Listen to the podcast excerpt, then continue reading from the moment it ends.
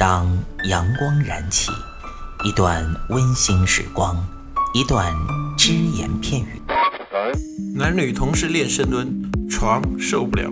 嘴炮作为一个软饭男，为什么能够创造霸业，形成一个现在的吸金王？没时间健身吗？每天只需要四分钟，你完全有可能把握自己。听老安每个工作日健身那些事儿，每天五分钟，进步每一天。除了服务以外，我们刚才因为我刚才自己也举到一个例子啊，去健身房的时候这样一个设备，当然这是一个小事情啊。就说到的那个填单子特别麻烦，除此之外我们会看到很多的健身房啊，布局上面就会有很大的问题。经常听我们节目的人呢都知道。呃，然哥呢是专门做设计出身的，这方面的吐槽的工作，我就想，呃，交给然哥，让他来跟我们聊一聊他见过的最奇葩的这种健身房的设计。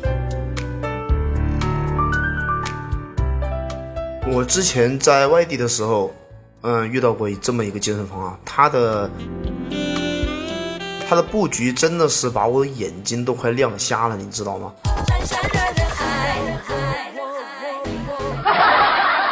它其实那个地方是非常非常大的一个地方。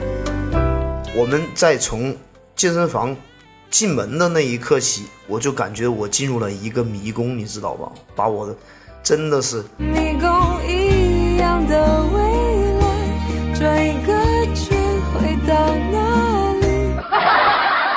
找的我好辛苦啊！我最后实在没办法了，我就跟那个。之前介绍我过去看的那那个朋友打电话说，哎，他们的健身房到底在哪里？你把他们电话给我一个。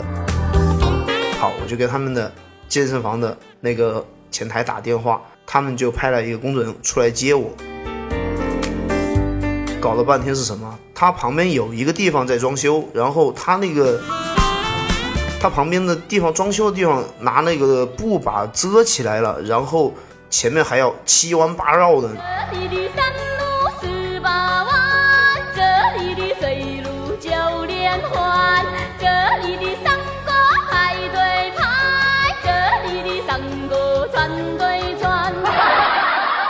一个很大的地方就被你这么个浪费了，然后我进去了，找的我好辛苦啊！我对我当时还跟那个朋友开玩笑，我说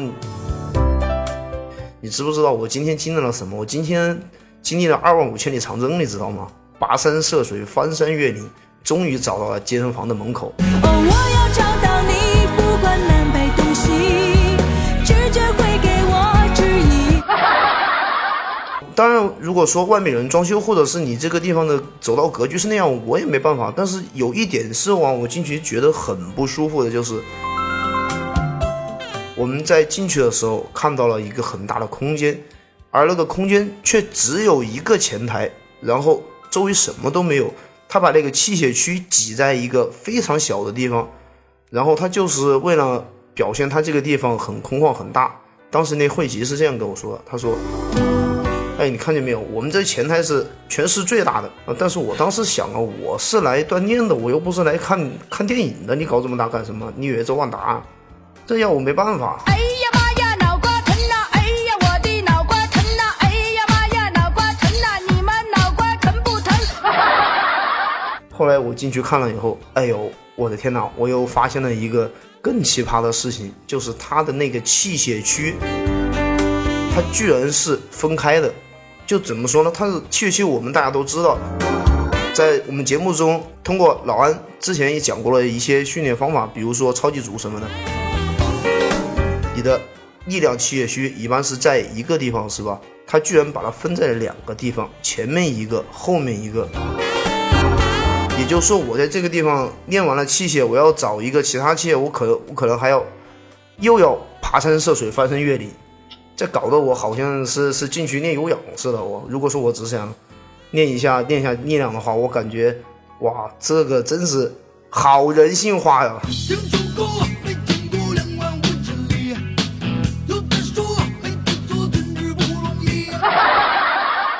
不过那个好人性化是要打两个引号的。嗯，对，的确要打引号，不然的话，我估计我估计有些会员要揍人呢。另外呢，我进去看了以后，他那边其实项目按道理来说还是挺多的。嗯，它有乒乓球区，还有那种壁球区，就是那种网球在壁在墙壁上打的那种。嗯，还有篮球区，可以打一个小半场什么的。但是它那几个地方呢，就说布局也不是很合理，因为我们在进去的时候，我们大家都知道。当然，我可能是因为作为一个室内设计师吧，我懂一些室内设计的布局。我们在整个任何商业空间，首先要我们的顾客进去，第一要点是方便，然后要我们的功能性达到一个最大化。但是他那个就是做的非常差的，就是把那个把那几个区域，他用的是一个非常小的一个过道，然后呢，过道上面一个引流牌都没有。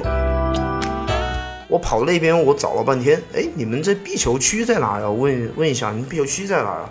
那个人往那边一指，那个汇集，说实话，我也不知道他是为什么。他一进，他一进来，那个服务那个态度，说个实话，我如果我是他老板的话，他肯定要谈找他谈话的。他就说，哎，就那边，手往那边一指，大拇指一翘，搞得像老爷似的。然后我就按他指的方向去了，但是我还没找到。后来我说，哎哎，我说，哎，那那朋友，你能不能过来一下，帮我指点？我这天好没看到。他再往上面一指，我一看，哦，就这个地方，哦，有一个很小的通道，上面第一没有引流牌，第二我感觉就像那个卫生间的门一样的，你知道吗？就就感觉到让我让我要想起了那个周星驰以前有一个电影。叫国产零零七，那里面有一个叫丽晶大宾馆的，大家可以去网上搜一下，特别搞笑。老板，看你穿的样子倒是挺抻头的，这间房间算你七十块，每天十二点钟以前要切糕。嗯？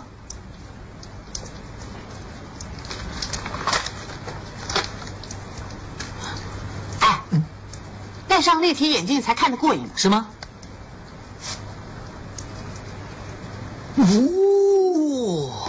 怎么样，可以吧？可以，不过这个东西我不喜欢。那你要不要叫小姐？好啊，什么货色？有大陆妹，还有本地货，全套一百五。试试本地的。好。大神，你干什么？我帮你脱裤子啊。为什么要这么做？你要找本地货。感觉让我反差太大了。我一想，哎，运动场馆，运动场馆，你应该进去，应该你最起码我不说很大的门，最起码有个牌子放在这里，这里有什么项目吧？好，我进去一看。又是一个长长的走道，然后我又是一番爬山涉水、翻山越岭，哎呀，吓死我了！我天，一进去看，哦，终于找到这个地方，一看还没有我想象的大。打篮球那个地方，我觉得我，我觉得他画的那个三分区，我感觉就跟我们以前罚球线一样的。你说这这这这个，其实他那个地方空间是很好布局的，因为它的空间毕竟比较大，但是他不知道为什么做了这么多走道啊，这些这些。搞得像迷宫一样的，而且在在我们的运动中，就是说我们有一些有些特殊的要求，比如说，嗯，我这边的会员可能会瑜伽多一点啊，或者是团体课多一点。你那个团体课的教室在哪呢？特别像动感单车这样子，一般情况会放在一个。大家都能看得到的地方，因为我们作为运营人员来说的话，我们当汇集把你的可能要成为会员的朋友请过来了，这个时候一别人一看，哎，那你们好热闹，的是做什么？然后你就可以给他介绍，哎，这里面是做什么。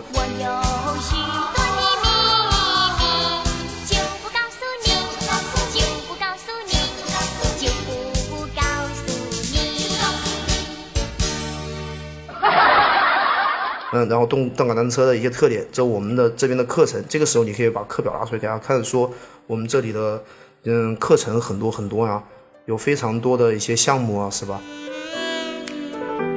这一点真的是我去看了以后，它这两点全部都在后边，还有一个团超市，我也是爬山涉水、翻山越岭找到了，在它的二楼。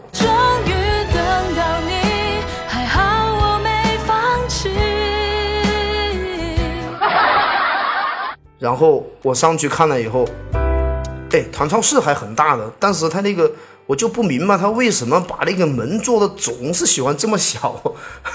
然后我的，然然后然后我进去，我进去以后一看，里面的那个灯光也是设计的非常不合理。一进去那个灯光，用那种红颜色那种暗红色的灯光，那种灯光的话，我们大家知道，呃，可能说的有点不雅吧。某些，呃，貌似剪头发、洗头发的地方就那种灯光，你知道吧？我的滑板鞋时尚，时尚最时尚。回家的路上，我情不自禁摩擦摩擦，在这光滑的地上摩擦。嗯，当时我还问了他，我说你们这为什么不搞个亮一点的灯光？有些教练做动作可能看不见呢。他说：“哎，我这就是我们的特点。”他说这个话，哎呀，我天呐，我当时就无语了。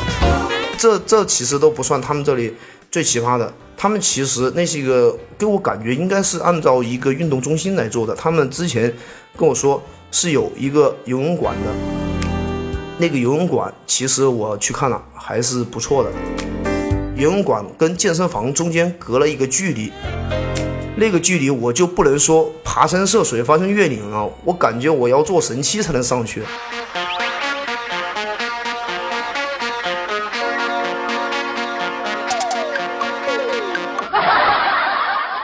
他那一层楼在那个写字楼的五楼，但他那个健，但他那个游泳馆在顶楼。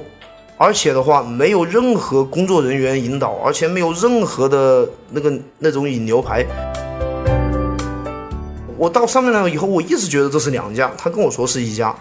我看他们标志又是又又又完全就是一家的那样在做。而且那个那个游泳馆外面那个环境，我看起来好像是他们那那前面有一些商铺，好像堆货的一个地方。这样的话。给人的感觉是非常非常不好的。我觉得，我觉得你作为一个健身房的运营者，首先的话，你要请个专业的设计师吧。而这个专业的设计师，他也不能说只为了哎一个好看一个什么，他最起码对健身要有一定的了解。因为我们作为一个设计师的话，他最重要的一点就是对各个行业都需要了解，因为你的客户不可能只。不可能是跟你一样是做设计的。首先，你的客户可能是做其他的行业的，还有你的那些商铺的客户，每个行业都有它的特点，你必须要做一个这方面的研究，再进行一个设计会比较好。这又让我想起了另外一个事情，就是有一个健身房，嗯，当然了，比这个健身房还是做的相对来说是不错的，因为它那个装修那个特别豪华，我一进去。哇，真的是我感觉这是健身房吗？感觉是 N 星级宾馆呐，好漂亮啊！哇，天呐，一进去全部都是那种 LED 屏的显示的那个东西打广告，你想一下，那只是打广告的地方，很豪华的。但是有一点点，我感觉那个设计师可能对，对，真的对那个健身这一块并不是很了解。首先，他在吊顶上面做了很多一些。比较花哨的东西，而那个吊顶做了一些花哨的东西会压得很低，这时候给人感觉是比较压抑的。当然，你可以把它做一些局部的造型，这这个是没有任何问题的。但是它把它压得太低了，你比如说我在里面跑个步干什么的，我觉得非常非常低，我感觉很不舒服。还有一个就是有氧区。有氧区的话，大家都知道，有氧运动是需要摄入大量的氧气的。他把有氧运动呢，放到挤在了一个类似于独立的空间里面，几个跑步机，它摆放中间的距离几乎为零。我感觉好像要哥要前面的哥们儿跑步的话，可能他擦个汗就能把我从了从那个跑步机上 KO 了一样的，我就我这种感觉。